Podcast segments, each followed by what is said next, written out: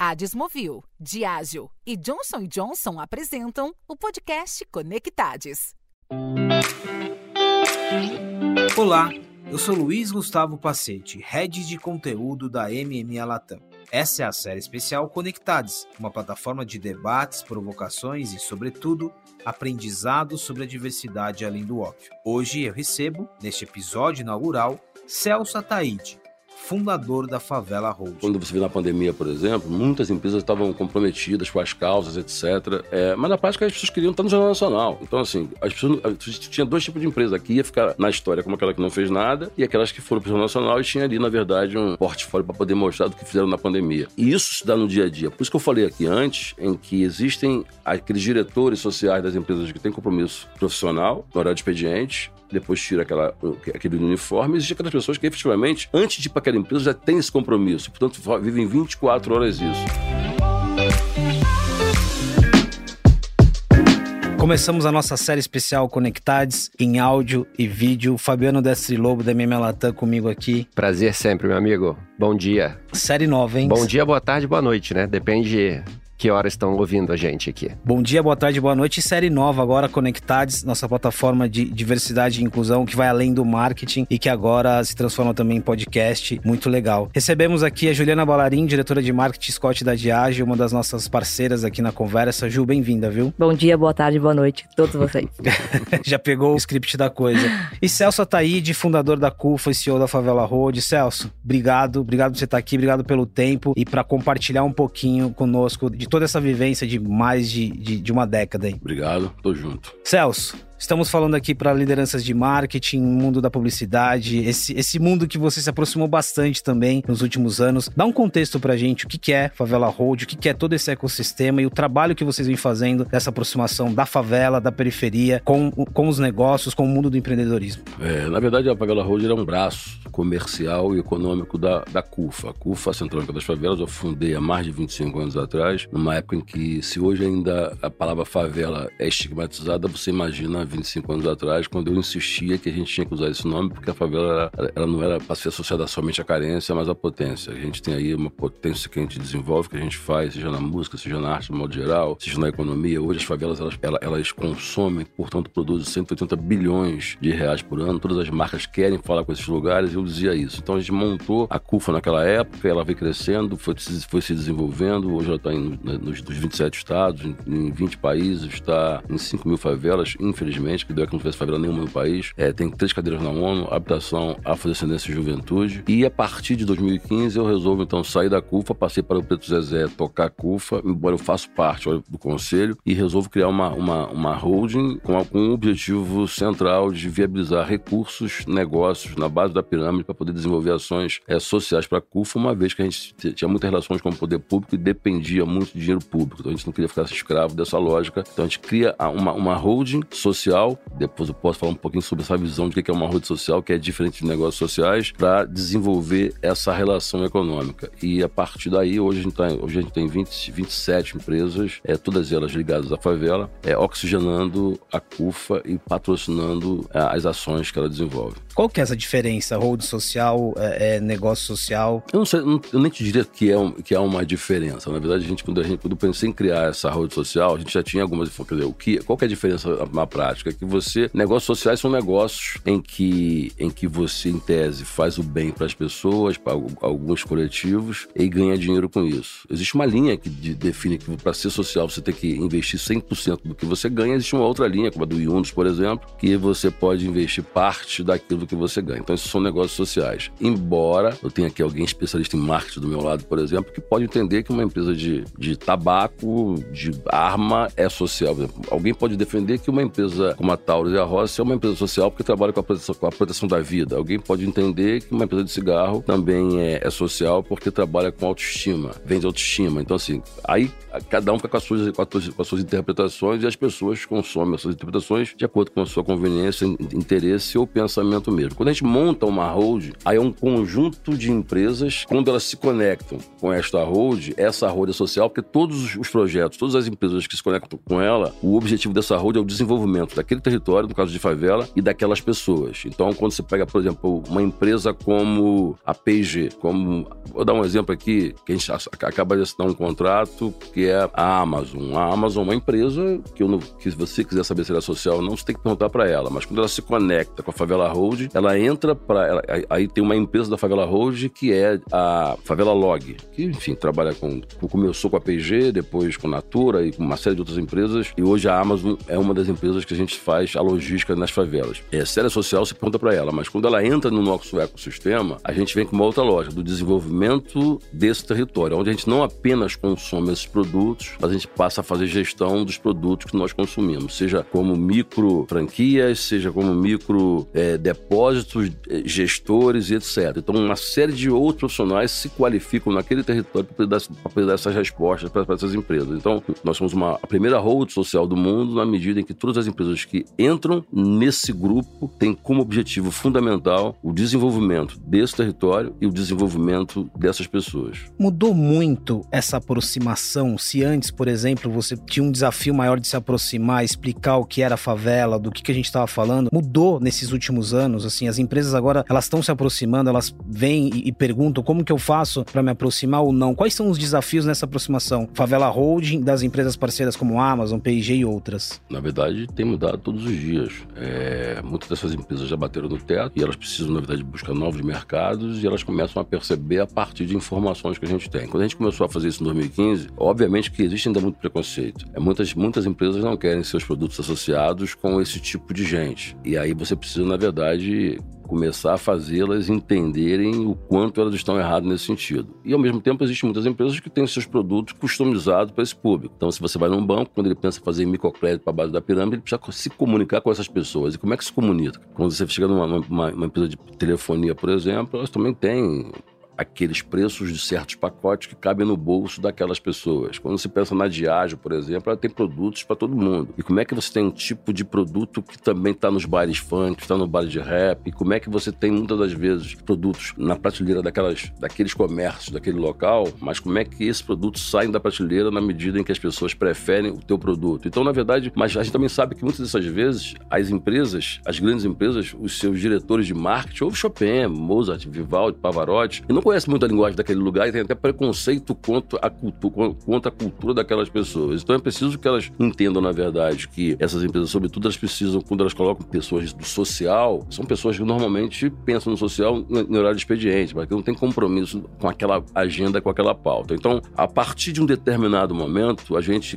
cria, então, uma empresa chamada Data Favela, que foi uma das primeiras empresas da Hold, a gente começa a fazer muitas pesquisas e a gente se associa ao Renato é do Locomotiva, a gente monta essa empresa e todos os dias a gente faz pesquisa para todo mundo. E a gente passa a ter muita inteligência sobre isso. Então, o que eu contava, as histórias que eu contava sobre a minha vivência na favela, sobre de onde eu vim, as coisas que eu fiz, eram coisas importantes, mas na verdade ela não se sustentava de forma científica. Então eram apenas sentimentos. Quando a gente começa a organizar, sistematizar é, transformar isso em estatística, a gente começa a mostrar para as empresas o quanto elas podiam, na verdade, terem oportunidades naqueles lugares. Então, eu acredito que desses anos para cá, a gente começa a ter mais visibilidade, nosso discurso passa a ter mais visibilidade, conectado com uma realidade, e então a gente começa a fazer uma série de, de ações, receber uma série de prêmios. O último agora foi em, em Davos, que é onde eu recebo o prêmio de empreendedor do ano de impacto e inovação. Na Suíça, isso vai demonstrando, na verdade, o quanto a gente tem caminhado mercado, o quanto a gente tem tido boas experiências e o quanto as marcas têm tentado se conectar para poder descobrir que universo é esse. Um aspecto muito interessante aqui, inteligência de mercado, dados e informação como, como maneira de derrubar estereótipo, tirar o preconceito. E aí, Ju, te trago para essa conversa também o olhar de uma marca e o olhar de uma marca que também está estudando e olhando para esse ecossistema, né? Acho que o Celso citou duas coisas muito relevantes aqui, né? O primeiro que favela não é carência, é potência, então adoro essa frase. E a gente também é, quando a gente fala de um mercado aí de 180 bilhões de consumo, não dá mais para não olhar, né? Então, eu estava lendo um dado, a gente fez uma pesquisa super interessante junto com a Ipsos, onde esse público da classe C, ele cresceu mais de 200% entre 2003 a 2011. Então, as marcas, elas não têm, a gente não tem mais como, né, é, não conhecer melhor esse público e não atuar, né, para que esse público, hoje que tem uma potência de consumo, estejam junto com as nossas marcas. Mas eu também adorei o ponto que o Celso comentou aqui de a gente precisa entender esse público, né? E eu vou usar, claro, o meu exemplo, que a gente está falando aqui de onde a gente vê muito relacionado a essa celebração dentro dessas comunidades. Então, o que a gente aprendeu junto com a Ipsos nessa pesquisa foi que os códigos de consumo da nossa categoria, ele está longe de ser aqueles códigos que a gente por muitos anos criou, né? O branco hétero que tomava um whisky on the rocks. Então, quando a gente vê esse consumo desse público da classe C, a gente tem que entender que ele é diferente. E ele quer ser diferente, ele quer ser disruptivo. Então, esse público, ele consome o produto num copão misturado, né? Seja com Red Bull, seja com outro energético, seja com refrigerante. Então, não adianta eu querer falar com esse público se eu não entendo a forma que ele consome dentro do fluxo, dentro desse rolê. Então,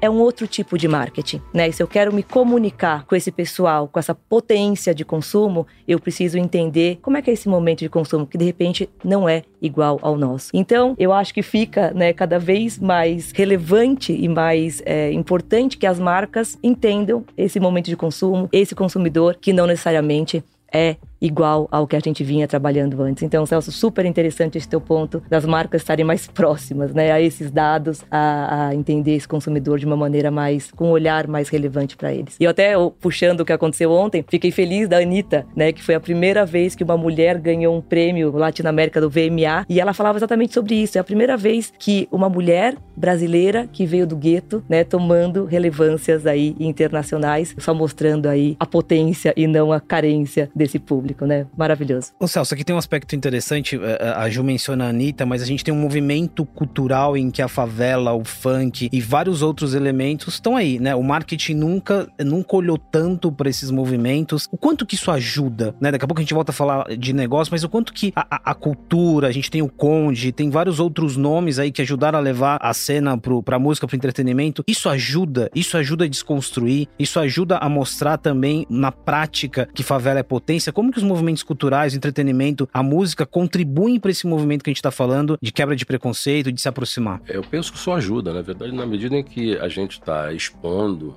é, de forma positiva, ajuda. Embora os movimentos, inclusive seja do funk, seja do rap, seja do samba, seja do samba de raiz, tenha os seus conflitos também. É, muitas das vezes você não quer ser colocado em exposição a partir de certas vozes, que não necessariamente vêm daquele mesmo lugar ou pensa do mesmo jeito. É como as marcas às vezes fazem campanhas com negros e aí escolhem, bom, então eu vou buscar o negro que ele é o mais que tem mais que mais se acesso nas, nas redes sociais. E não como se todos como se os negros fossem iguais, como se não tivesse negro evangélico, espírita, flamenguista, corintiano, palmeirense, como se, como se os pretos fossem todos numa caixinha em que fossem irmãos gêmeos. Aliás, ainda que fossem irmãos gêmeos, eles pensam diferente, eles desejam coisas diferentes, têm paladar diferente. Mas eu acho que, de modo geral, a exposição de determinados conceitos, narrativas, quando sai da nossa caixinha, elas vão. Às vezes vão deturpado, às vezes vão de uma forma como a gente não gostaria, mas de qualquer maneira foi no segundo momento as pessoas quando passam a consumir, passam a prestar atenção naquilo, acabam descobrindo na verdade que tem outras coisas ali naquela caixa, que tem outros valores, que tem outras narrativas, que tem uma série de outras diferenças. Então, na medida em que as marcas, é, a mídia começam a dar exposição para isso, a gente começa também a expor uma série de outras vertentes desse mesmo território. Eu chamo de favela aquilo que o IBGE chama de aglomerado subnormal. Então, quando a gente fala de. É, eu, sempre deixo, deixo bem, bem, bem, separado né, o que, é periferia e o que, é favela. Quando você fala de periferia, está falando de bairro, de subúrbios, na verdade. Você pega, por exemplo, os jogadores do Corinthians, eles moram todos em periferias, mas não moram em favela. Quando, quando,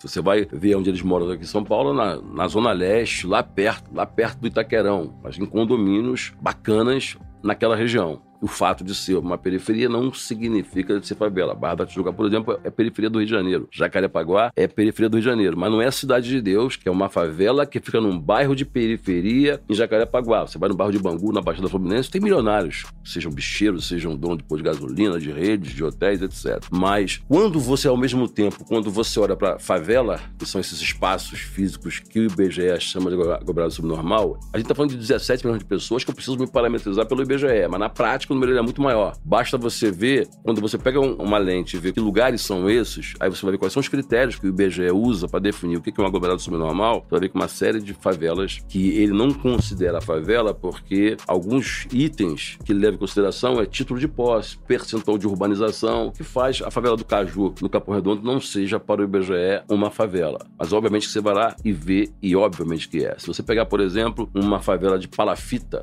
que é a mais clássica das clássicas, criar um projeto para aquele lugar de título de posse der para todo mundo, ela sai do conceito de favela e vira uma outra coisa, mas na prática, territorialmente, fisicamente, culturalmente, socialmente, é uma favela clássica. Então, na verdade, esse número na prática, ele sai de 17 milhões de pessoas e vai para 37 milhões de pessoas. Basta você ver que o próprio BGE diz que no Brasil, 53% da população ganha até um salário mínimo. Então, você não pode ter somente 17 morando, na verdade, é, é, é, em favelas. Aqui, deixa, aqui fica muito claro, primeiro, é, tem uma questão de narrativa, né? E aí trazendo para o lado do marketing, generalização, colocar todo mundo na mesma caixinha. Olha, olha o nível de complexidade que tem aqui, né? Só, só em alguns minutos que o Celso traz algumas diferenças aqui pra gente. E só jogar um pouquinho pra ti, Ju, o desafio aqui, de novo, né? Você tá estudando, você tá entendendo o, o teu público, mas é complexo, né? Precisa de aliados aqui para não dar bola fora, para não generalizar, até porque porque uma marca tem uma responsabilidade muito grande aqui para não reforçar estereótipos, né? E é por isso que a gente, a gente tem que ter essa curiosidade, né? De entender como é que é esse consumidor, de entender esse novo consumo, de entender essa nova jornada entender que são outros códigos. Então, se a gente insistir em fazer da maneira com que a gente vinha por anos construindo uma categoria e não cair para dentro, entender como é que é esse novo jovem, como é que é essa nova cultura, como é que é essa nova música, né? Eu tenho exemplos de marcas que deram algumas bolas fora, né? Então que, por exemplo, ofereceram para um MC, falaram, ah, eu vi que você gosta da minha marca, então eu vou te dar aqui uma camiseta de brinde. Ele falou, não, eu não quero brinde. Né? Eu quero uma outro, outro tipo de relação com você. Né? Eu quero uma relação profissional. Eu tenho uma, hoje uma influência sobre esse novo jovem dessas comunidades. Então, assim, eu não preciso mais de brinde. Então, eu acho que, inclusive, essa certa arrogância das marcas precisa cair, né? Porque eles estão hoje, são um público que podem consumir, eles são um público que estão lá colocando um investimento numa marca que eles admiram. E cabe a gente agora entender que talvez, para falar com eles, vamos entrar nesses códigos, vamos entrar nessa nova forma de consumo, mas não dá mais para não olhar, né, para essas comunidades, porque o potencial de consumo delas são enormes. Então, fica aqui o, o desafio do marketing, né, de ampliar um pouco essa nossa, essa nossa visão. Celso, um pouco do nosso, do nosso nosso trabalho propositivo aqui nessa plataforma, a MMA, nos podcasts, como, como essa desse plataforma Conectados e nossos eventos, é sempre ter essa escuta ativa. E a gente já teve um, muita gente bacana que passou por aqui, gente de marca, pensadores, gente é, de impacto social, e eu sempre fico com algumas lições na cabeça, né? A gente já teve o Edu Lira passando aqui em algum evento nosso, acho que podcast ele nunca participou com a gente, né, Pacete? Mas evento já participou participou, então ele tem a fala dele de não importa para onde, de onde você vem, o que importa é para onde você vai. A gente já teve o Conde aqui também participando com a gente. Ele sempre fala antes, antes de ser foda, seja feliz. Essas coisas me marcam. E eu nem sabia que a gente ia estar aqui nesse podcast dia 4 de junho você postou uma coisa em rede social que eu repostei que eu achei um tiro na bunda da mosca. E eu acho que é a base do que a gente está tentando fazer aqui. Você falou o seguinte: o mal é contagioso, mas o bem é contagiante. Então, minha pergunta para você é: como é que a gente faz para contagiar de forma positiva os anunciantes, as marcas, todo o ecossistema de marketing, inovação e tecnologia para fazer com que eles se aproximem mais dessa realidade, desse ecossistema que você construiu e segue construindo? Eu te diria assim: eu vou te falar de uma empresa que a gente tem nesse ecossistema nosso, que é a Digital Favela, por exemplo. A gente acabou de fechar um projeto agora com a Meta,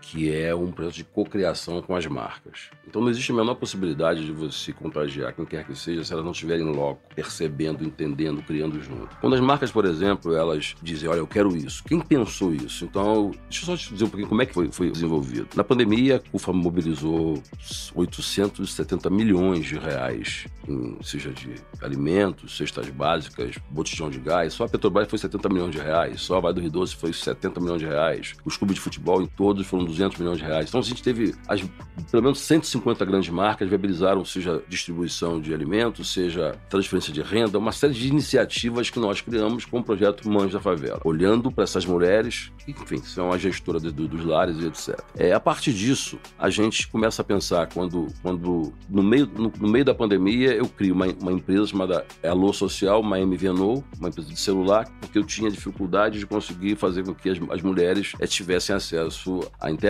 e os seus filhos também, uma vez que as secretarias de, de educação estavam viabilizando suas plataformas de educação. E a gente sabia, obviamente, quem não ia ter acesso nesse momento, porque não tinha celular para poder alcançar o conteúdo. Então eu, eu, crio e eu tentei buscar com as empresas uma possibilidade de darem os dados, não foi possível, então montei uma empresa que é quem fez isso, é, que chama Alô Social. Então nós entregamos dados por um ano para um milhão de mulheres, portanto 24 horas. E na sequência eu começo a pensar na retomada econômica da base da pirâmide, das favelas. Então a gente monta uma empresa, então eu vou buscar no mercado o cara que eu achava que era o mais, que era o expert, mais sólido, é, que entendia melhor esse universo de criação criação de conteúdo, etc., que é dono da Pepper, o Guilherme Pierre, e a gente então faz uma sociedade, a gente monta a Digital Favela, que é uma empresa de digital, em que eu queria fazer somente uma relação com os micro-influenciadores de favelas. Então eu sabia que se você quer, se você tem um cara que é milionário, que tem 100 milhões de seguidores, e o cara é louro de olho azul, não tem nenhum problema em relação a isso, mas eu não uso o shampoo que ele usa. Então não adianta você vir através dele me oferecer um carro, um Fusca, porque eu sei que esse cara ele anda de avião. Então assim, ótimo que ele anda de avião, ótimo que ele conseguiu as coisas dele, mas ele não é uma referência para mim. Então quem é minha minha referência na favela são as pessoas que vivem naquele cotidiano, as pessoas que vivem aquela realidade, são os meus pares, são essas pessoas que se forem no cinema e disserem que o filme é maravilhoso, é esse filme que normalmente eu quero ver. Eu não quero ver um disco apenas porque um, um crítico fez o release desse disco, porque eu sei que ele ganhou para poder fazer aquilo. Então, já os meus pares não. Eu sei que a relação na favela é outra relação. Eu tenho, por exemplo, hoje eu tenho, acabamos de adquirir agora a Vai Voando, que a gente, que a gente tinha montado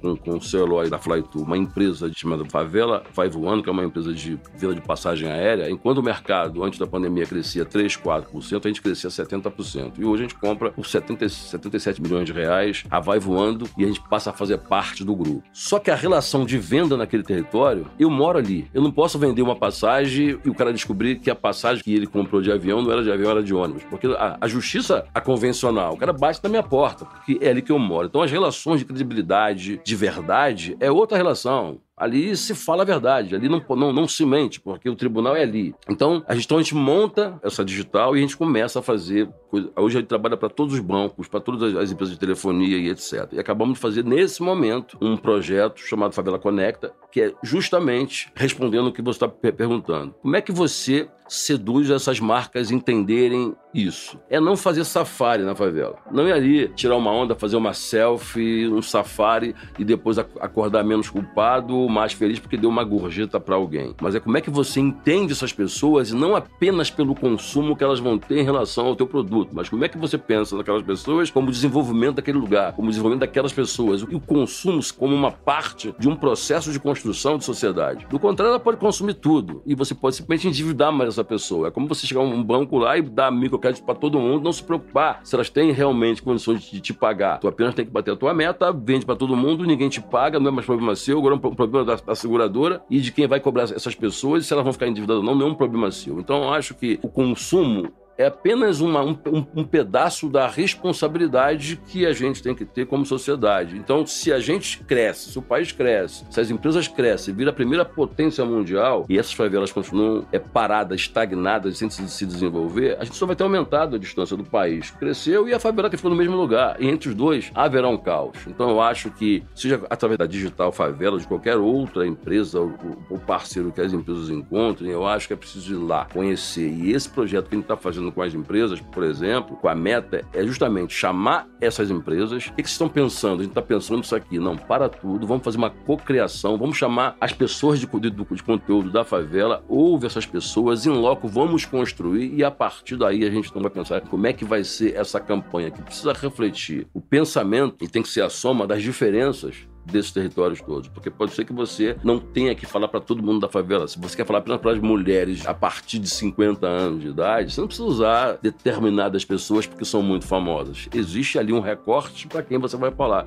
Você vai ter um, um recurso é, menor para poder você usar, que você vai estar indo direcionado e você vai ter uma, é, uma eficácia muito maior em todos os sentidos. Se eu puder pegar um gancho aqui, acho que você comentou duas coisas que eu acho muito relevante a gente ressaltar. A primeira, você falou bastante de cocriação, né? E eu não podia concordar melhor com você de que quando você quer falar com um determinado público, né, e você não vive aquela trajetória ou aquela jornada, nada mais impactante do que cocriar. Então, a gente está muito feliz e fechando uma parceria aí com a Digital Favela, justamente para ter essa troca. Mas você falou num segundo ponto que eu acho muito importante, né? E a gente, como uma empresa de bebida alcoólica, tem essa corresponsabilidade, que não basta a gente se conectar, e é claro, mas a gente tem que educar. Então, a gente tem um projeto, né, muito forte de falar com esses jovens que no futuro vão estar consumindo produto, mas fazer um consumo responsável. Então, a gente tem um projeto hoje que eu acho que as empresas deveriam ter essa consciência cada vez mais de o consumo é a consequência, né? Mas uma consequência responsável, uma consequência que precisa ser colocada, porque muitas vezes no nosso caso você está falando com jovens, né? Então a gente tem o que a gente chama de learning for life, onde a gente educa jovens, mas também tem a possibilidade de treiná-los para um futuro trabalho, né? Então como você pode se tornar um bartender, mas fazendo toda essa jornada, né? Desde um consumo responsável até gerar um futuro é, profissional que pode ser. Então, eu acho que essas duas palavras, né, de co-criar, entender a, a mensagem para público correto, é fundamental que as marcas sigam hoje. E a segunda é responsabilidade. Né, como o Celso bem falou aqui, o consumo no final tem que ser uma consequência do que a marca vem fazendo para determinado público, para determinada comunidade. Então, acho que essa aqui é a nossa responsabilidade como marqueteiros aí, né, de, de grandes empresas. Agora, ô Celso, tanto o exemplo da cocriação e todos os outros que você deu aqui, tem uma questão aqui de, de longo prazo, de envolvimento, de compromisso. Não são todas as empresas estão dispostas a ter esse compromisso. Assim, no, no que vocês esbarram hoje para mostrar que não é só chegar, fazer uma ação, como você deixou bem claro, né? Exige um compromisso. Tem muitas empresas que não estão dispostas, que vivem o curto prazismo, né? Acho que o curto prazo, o semestre, existe esse desafio. Acho que tá muito claro isso aqui. É compromisso, envolvimento, ir a campo, né? Mudar a tua perspectiva, sair do escritório. Existem muitas empresas que na prática ainda não estão dispostas a fazer isso? As empresas elas são reflexos do pensamento das pessoas, né? Que estão, que estão ali. Eu acredito que são poucas as empresas, na verdade, que têm compromisso efetivo. Quando você vê na pandemia, por exemplo, muitas empresas estavam comprometidas com as causas, etc. É, mas na prática as pessoas queriam estar no Jornal Nacional. Então, assim, as pessoas tinha dois tipos de empresa. Aqui ia ficar na história como aquela que não fez nada e aquelas que foram para o Jornal Nacional e tinha ali, na verdade, um portfólio para poder mostrar do que fizeram na pandemia. E isso se dá no dia a dia. Por isso que eu falei aqui antes, em que existem aqueles diretores sociais das empresas que têm compromisso profissional no horário de expediente, depois tira aquela, aquele uniforme. Existem aquelas pessoas que efetivamente, antes de ir para aquela empresa, já tem esse compromisso. Portanto, vivem 24 horas isso. Sem ser escrava daquela, dessa lógica, mas que tem isso como compromisso. Então, é, eu acho que quando a gente pensa em sociedade, seja onde você estiver, você vai ter, na verdade, isso como compromisso vai acabar, na verdade, essa tua forma de pensar, de agir, é, de refletir, vai acabar impactando na, nas decisões, nas reuniões da sua empresa. Eu sou do Rio de Janeiro, sou, hoje eu moro em São Paulo há muito tempo, mas quando eu começo a, a, a minha, as minhas minhas reflexões sobre esse, esse universo, ela não vem da academia. Eu não sou estudioso em nada. Eu sou um especialista em generalidade. Eu não conheço de marketing, não conheço de comunicação, não conheço de nada. Eu sou do Rio de Janeiro, nasci na Baixada Fluminense. Meus pais se separaram, eu tinha seis anos de idade. Minha mãe brigava todo dia com meu pai, com faca, tiro, porrada e bomba todo dia. Quando eu fiz seis anos, meu irmão tinha sete anos de idade. Eles se separaram. Eu fui morar na rua com minha mãe e com meu irmão. Ficamos na rua durante seis anos, dos seis aos doze anos. Eu morava literalmente na rua, vivendo pequenos furtos, como pedinte, roubando os outros, obviamente. Quando eu fiz 12 anos, teve uma grande enchente no Rio. Eu fui morar no abrigo público, chamado pavilhão São Cristóvão. E ficamos lá durante dois anos. E aí a gente foi morar numa favela, na favela do Sapo, em Senador Camará. E eu fui, passei, a vender o que eu não devia vender, mas vendia. E depois passei a beber cachorro-quente, refresco na praia, etc. Meu irmão foi assassinado, minha mãe continuou trabalhando comigo. Passamos a, aí fomos morar em Madureira, quer dizer, na verdade, esse, esse, quando eu morei na rua durante seis anos, foi embaixo de um viaduto, em Madureira. E depois eu fui para esse mesmo viaduto vender coisas já grandes, não embaixo do viaduto, mas numa rua próxima ao viaduto, e passei a fazer bailes para poder entreter os camelôs. A partir dali, esse baile virou um baile famoso no Rio, foi um baile de charme. Eu não queria fazer charme porque eu tinha aprendido, entre aspas, a ser revolucionário. Porque um cara me disse sobre revolução, não sabia o que era aquilo. E aí eu começo a fazer rap e venho para São Paulo porque quando eu vinha, quando, quando eu trabalhava no Rio de Janeiro de camelô, eu era sócio da Adidas e da Nike em Madureira, no camelô. Eles nunca souberam disso, inclusive. Eu comprava moletom aqui e ia vendendo no camelô lá. E aqui eu ficava durante um, ba um, num baile de black à noite para poder ir pro Rio é, quando amanhecesse o dia, é, com, com as muambas e tal. Aí eu acabei me envolvendo com um cara aqui de São Paulo, chamado Wida Santiago, da Zimbábue, e começamos a fazer umas coisas e lançamos um monte de bandas de rap. Entre elas, o Racionais MCs, de quem eu fui, trabalhei como empresário durante 10 anos. Depois lancei o Bill, Mr. Catra, um monte de gente. Pouca gente sabe disso, né? Então, quando a gente lançou é, o disco do Racionais em 99, Sobreviver no Inferno, o CD já, já era do próprio Racionais com Coisa Nossa que os meninos montaram. E a distribuição era nossa da Zimbábue. Era fácil se distribuir, porque você tinha Congil, TKR, Xereta, uma série de, de distribuidores em São Paulo que você fazia o CD e entregava eles. De, depois quebrou todo mundo por conta da pirataria, aí a gente é que tinha que fazer a distribuição. E aí começava a ter que suar a camisa, etc. Então a gente foi aprendendo muitas coisas. E mesmo sem ser um especialista em nada, eu era um especialista em me virar a partir das oportunidades que iam surgindo. A Hold, ela é, na verdade, fruto dessa mesma lógica. Vai fazendo, vai juntando, vai fazendo, vai juntando e, e porra, e ver que, que merda que vai dar. E aí, quando a gente também fala de oportunidades, hoje eu vou para Harvard, MIT, London School Econômico, Columbia, fazer palestras sobre negócios sociais. Mesmo no Brasil, quando eu sou convidado, um monte de milionário é falando sobre isso, tanto no palco quanto na plateia, e falando sobre negócios sociais, falando da base da pirâmide, sem ninguém da base da pirâmide estar tá ali. Então, assim, é como se a favela e a, e a periferia fosse um grande laboratório, as marcas fossem os cientistas e camundongos o tempo todo. Então a gente nunca consegue, na verdade, sair desse lugar de camundongo. As experiências estão sendo feitas para poder ver qual é o queijo que a gente vai comer. E aí a gente, na verdade, está sempre nessa situação. Então, agora, e aí uma, uma forma também que a gente tem de, de fazer com que as pessoas começam a conhecer, eu resolvi que eu não queria mais ir nesses eventos. Eu resolvi que a gente tinha que fazer o nosso próprio evento. Então eu me juntei com a Digital Favela e passamos a produzir um grande evento no WTC, a partir do ano passado, que é a Expo Favela. O que, que eu queria? Eu não queria um evento da favela para favela, eu queria um evento produzido pela favela, mas que agregasse os dois pontos da sociedade: o extrato dos grandes empresários e da favela. Porque eu não acredito, na verdade, que exista uma evolução da sociedade se só tiver uma banda caminhando. É preciso estar junto, né? É, respeitando as diferenças e tudo mais. Eu queria ter um lugar, como a gente teve, o Abílio Diniz discutindo sobre gestão com uma mulher que vende cachorro-quente que ganha 3 mil reais por mês. Eu não quero, eu não tenho interesse no que o Abílio Diniz está dizendo somente. Eu tenho interesse nessa experiência e nessa experiência. E a gente tinha isso. A gente tinha lá o DJ Alok discutindo streaming, discutindo metaverso com uma pretinha da favela que também é DJ. Então a gente teve uma série de pessoas discutindo mais diversos temas num ambiente em que tinha 33 mil pessoas, 11 mil por dia, no WTC, em que a gente alugou o espaço inteiro 100% produzido por nós, pela favela, com uma entrega de quem foi sabe o know-how que a gente entregou. E foi tão relevante que foi um único evento e agora a gente está fazendo a partir de março desse ano que entra. Um evento no país inteiro, são 27 eventos, com a final na Expo Center Norte, onde está pondo com 120 mil pessoas. Ou seja, é possível que a gente faça coisas tão nobres quanto as coisas que a gente pode admirar, mas é, mas é preciso que essas marcas não acreditem apenas que eles são capazes de fazer, mas que eles podem também serem capazes de apostar, de patrocinar, de verem essas coisas acontecerem. E isso não acontece. Então eu acho que a forma que a gente tem de crescer, diminuir essa, essa, essa distância entre nós, que as marcas possam ser mais consumidas, que as marcas possam ser mais criticadas para que elas possam ter percepção daquilo que elas estão fazendo e representando, para que a gente possa ter um poder maior e uma consciência maior do que nós estamos consumindo a partir do momento que também está mais esclarecido. Porque na favela não se fala trade, é network,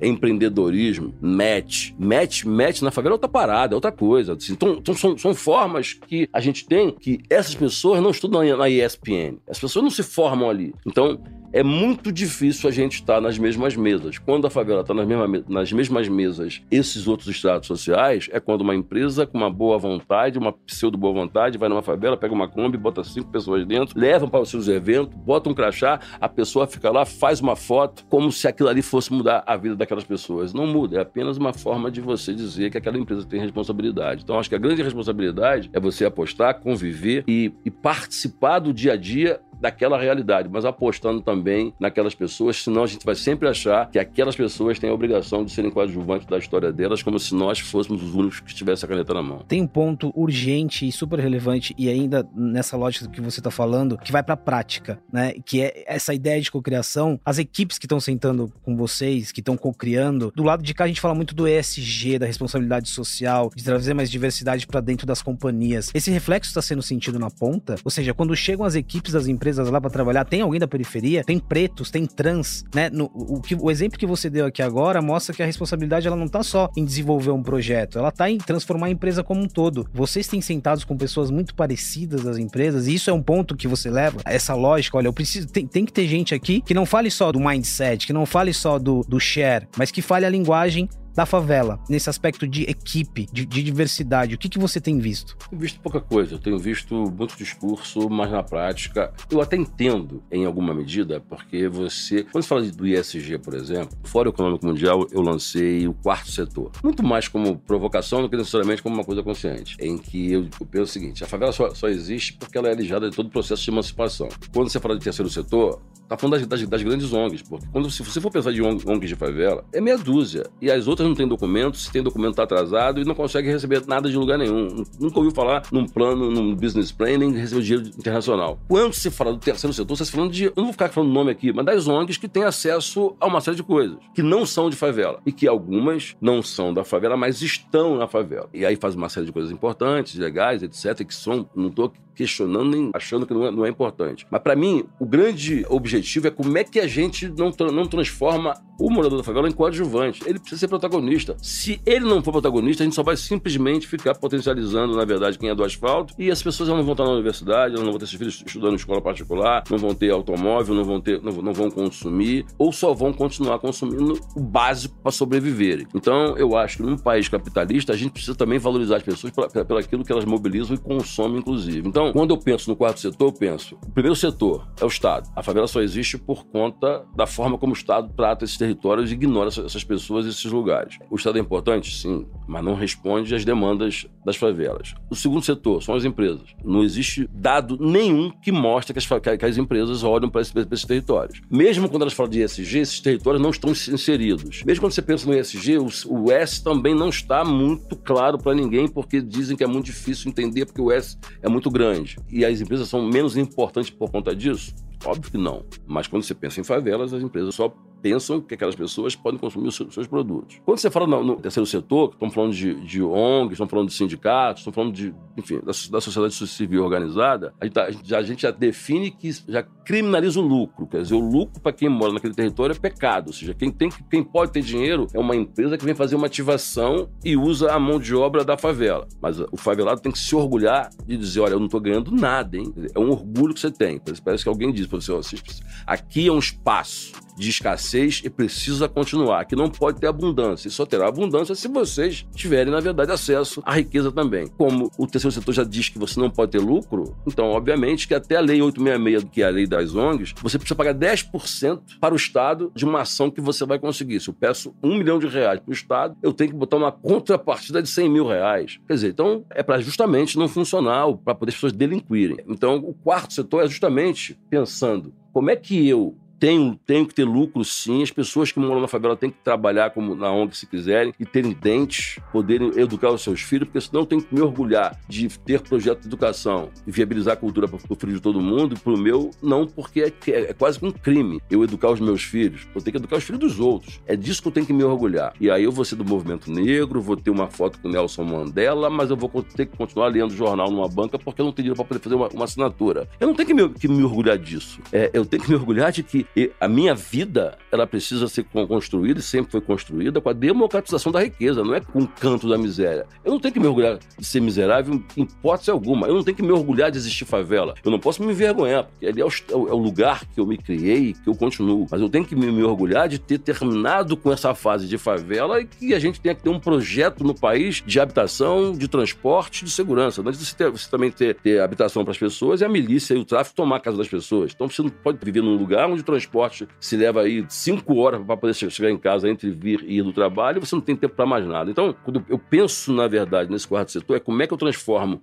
a favela num setor específico, em que aquelas ONGs, apesar de serem ONGs, mas elas não fazem parte do terceiro setor. Elas fazem parte do quarto setor, porque aquele lugar precisa ser um lugar de abundância. Eu vou te dar um exemplo que eu falei para Paulo Guedes em Davos e convenci mais três ministros de três países africanos. Você tem, por exemplo, no país aqui, onde você pega várias empresas, cria ações com eles, diminui imposto, zera imposto para poder você desenvolver a cidade. Por que você não pega, por exemplo, os empreendedores de favelas cria ali um, cinturão e você, na verdade, eles não passam a pagar menos impostos nesses territórios. Quem quiser produzir, exportar, pagam ou zeram esses impostos para poder e você cria regras para poder você desenvolver esses ambientes, desenvolver os profissionais, ter uma empregabilidade maior nesses lugares. Não é só pensar no empreendedor, precisa pensar na empregabilidade, porque na verdade nem todo mundo vai ser empreendedor. Senão a gente, pensa, a gente leva todo mundo a achar que ah, empreendedorismo, empreendedorismo, como se todo mundo fosse Neymar, fosse Messi. A maioria não vai, não, a maioria das pessoas não vão ser o Silvio Santos, vão vender o bolo da, da felicidade. O que eu acredito é que um país justo não é aquele que todo mundo é o Silvio Santos, mas que um país em que quem vai vender o Carneiro do Baú e o Silvio Santos, os filhos dos dois tenham, na verdade, a possibilidade de sonhar com a tal da mobilidade social. Ju, são vários aspectos aqui na nossa conversa, acho que vai de política a iniciativas privadas, públicas, mas aí eu queria ir para a gente fechar uma reflexão de uma líder de marketing que está aqui também, não só para compartilhar com os outros líderes que estão nos ouvindo, que o desafio é complexo, mas ele é urgente, né? E tem muitas coisas aqui que são urgentes e precisam ser levadas em consideração pelas empresas. Que reflexão você tira algumas reflexões dessa nossa conversa. Eu acho que o Celso trouxe aqui o nível dessa urgência, né? Mas eu também acredito que é uma jornada. Então eu vejo as grandes empresas sim com compromisso, né, de uma mudança, de uma maior diversidade. E não porque as empresas são boazinhas, porque a gente aprendeu que sem diversidade, com diversidade a gente ganha mais dinheiro. A hora que você coloca diferentes pontos de vista, entende a dinâmica de diferentes consumidores, a gente fica mais amplo, a gente consegue ampliar o nosso negócio. Então, eu acho que a minha reflexão é: o buraco é mais embaixo, né? Então, e cada vez mais a gente precisa se aprofundar, a gente precisa acelerar, mas vejo e talvez tenha a sorte, né, de estar hoje dentro de uma empresa onde coloca sim o ESG como metas muito claras e quando vai entregar, que coloca sim a diversidade, seja feminina, seja racial, seja é, essa equidade de uma maneira muito importante, porque a gente já aprendeu que sem isso, né, o consumidor ele vai nos cobrar essa conta no futuro, porque hoje a empresa que simplesmente, vê no caso da sustentabilidade, faz o que a gente chama lá do greenwash e não tem um plano muito sério, hoje com a digitalização, com a informação muito mais amplificada, se você não está bem estruturado, isso vem à tona, né? Então, acho que fica o convite para todas as empresas, para que os, né, o time de marketing sempre pense nessas causas e coloque isso de uma maneira ainda mais acelerada, dada a urgência que ficou tão clara aqui hoje na nossa conversa. Fabiano, como a gente diz aqui, eu vou, agora eu vou usar o termo playbook, Celso. É muito além do playbook, né? conversa, ela é provocativa. Eu acho que o Celso deixa muito claro que precisa ser além do discurso, precisa ser além da ação pontual e tem muitas outras coisas em jogo aqui, né? É muito interessante, cara. Assim, eu tava ouvindo o Celso falar aqui e ele falou de Bangu. A minha família toda nasceu em Bangu, senador Camará. Eu tomei a primeiro tapa na cara, literalmente, na minha vida em senador Camará. Meu pai tinha uma distribuidora de bebidas ali, tava começando a vida como empreendedor e eu era um menino branco, né? Tava ali no meio do monte de, de gente da favela. E enquanto meu pai trabalhava, eu jogava búlica, aprendia a soltar pipa com a galera da favela. E joguei futebol também. Uma vez, o menino falou para mim: Porra, moleque, passa a bola. Eu falei: Passa a bola é o caralho. E, pum, tomei um tapão é, uns 40 anos atrás, hoje eu tenho 48, eu devia ter uns 8. Não me lembro exatamente aonde foi, mas hoje eu tô com essa mesma sensação aqui, depois desse papo com o Celso, de ter tomado outro tapa na cara de senador Camará, no bom sentido, claro. E no final do dia, eu acho que é, é um pouco da, da, nossa, da nossa ideia aqui, a gente trazer essas conversas, oxigenar essas conversas entre os anunciantes, as marcas, o ecossistema de marketing e esse magnífico ecossistema que você está criando. E, puta, eu acho que espero que esse seja o primeiro de muitas conversas que a gente vai ter, porque eu acho ela muito necessária, entendeu? Te escutando, eu fico aqui pensando, putz, será que a gente não conversava mais uns 40, 50, duas horas aqui com ele pra gente tentar ir pescando as coisas, todas essas histórias e implementando pouco a pouco, ou não, né? Eu implementava tudo de uma vez só dentro desse, desse nosso mercado que realmente, infelizmente, é muito curto prazista, né? Celso, muito obrigado. Às vezes pode até parecer repetitivo, né? Você tendo que descrever e desenhar muitas vezes para as empresas, para o mundo corporativo, os tantos desafios aqui. Já tive a oportunidade de entrevistar outras vezes. Eu acho que uma grande reflexão aqui é se a gente está se fazendo entender, né? A gente está falando de forma clara para seguir e sair do discurso. Muito obrigado por trocar um pouquinho com a gente aqui e, como disse o Fabiano, dar alguns tapas na cara, que é o que de fato a gente precisa para dar uma acordada também. Eu que agradeço aqui o convite, estou sempre à disposição. Acho que, só para te informar, eu sou da favela do Sapo, senador Camará. Então é, de lá, é lá que eu me criei, conheci o RL lá, que é o bagulhão, que é o cara que fundou essa, essa confusão sei, toda que sei, existe sei. por aí. Eu trabalhei com ele um tempo. Mas, assim, acho que eu concordo que as empresas, acho que todas elas, já que não tiver falando de ESG, não é uma empresa. Mas eu acho que o que a pergunta que me foi feita é qual é a percepção das pessoas que estão nesses, nesses territórios estão vendo sobre isso. Então, enquanto as empresas estão, estão discutindo sobre esses, esses, assuntos, e aí cada uma delas com a sua velocidade, com a sua realidade, etc., cada um de um nível diferente, de, de, de acordo com a empresa, etc., mas a percepção, que foi a pergunta que você fez, a gente não, tá, a gente não percebe isso. Isso não está chegando ainda. E aí é algo que precisa ser a longo prazo, porque, obviamente, a gente vive num país que há pouco tempo o racismo racismo era política oficial de governo. Então não vai ser da noite para o dia que a gente vai resolver isso. A gente, a gente vive num país que, enfim, há pouco tempo capoeira era proibida por lei. E a, as consequências de tudo isso são os lugares que a gente está e a forma como a gente está. Então a minha participação nesses ambientes, para mim, não serve como referência. Que hoje eu tenho 27 empresas. Tem empresas que a gente tem hoje que fatura, essa que a gente comprou essa semana, vai, vai faturar em três anos um bilhão de reais. Então, assim, não serve como referência, porque eu estou ali. Então, quando eu falo sobre isso, e aí você me pergunta sobre isso, eu me coloco no lugar lugar, dos lugares que eu frequento, onde eu estou. Como é que essas pessoas estão vendo isso? Elas continuam numa diferença muito grande. Se vocês forem nas, nos eventos em que, que acontece de marketing, ah lá, se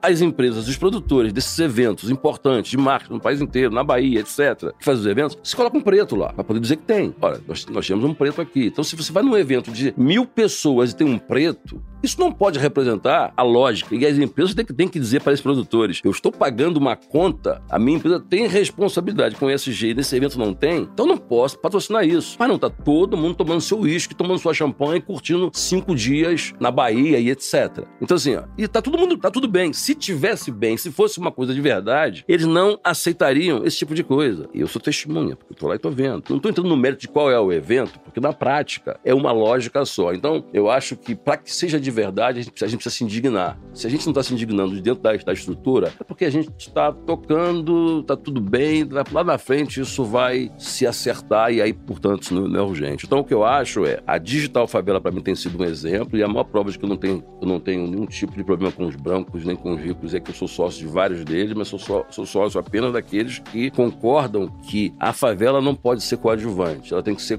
coprotagonista. Então, uma parte do dinheiro sai para o asfalto, outra parte precisa ficar nesse, nesse lugar, desenvolvendo essas pessoas, desenvolvendo a cultura dessas pessoas e etc. Ou a gente constrói isso, ou a gente não está construindo nada. Ou a gente divide com as favelas. Tudo que ela tem produzido, ou vamos dividir as consequências da miséria que a elite até aqui produziu. Esse é o ponto.